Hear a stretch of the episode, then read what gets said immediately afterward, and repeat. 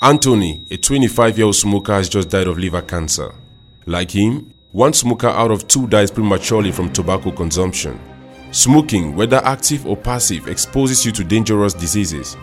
According to the 2013 Global Adult Tobacco Survey GATS carried out in Cameroon, 1.1 million adults consume tobacco products and some 6,720,000 people are exposed to secondhand smoking in public places. Tobacco kills both smokers and non-smokers, a situation that greatly compromises the emergence of Cameroon. Together, let's say no to tobacco and yes to a powerful national anti-tobacco law in Cameroon. This is a message from the Cameroon Coalition to Counter Tobacco.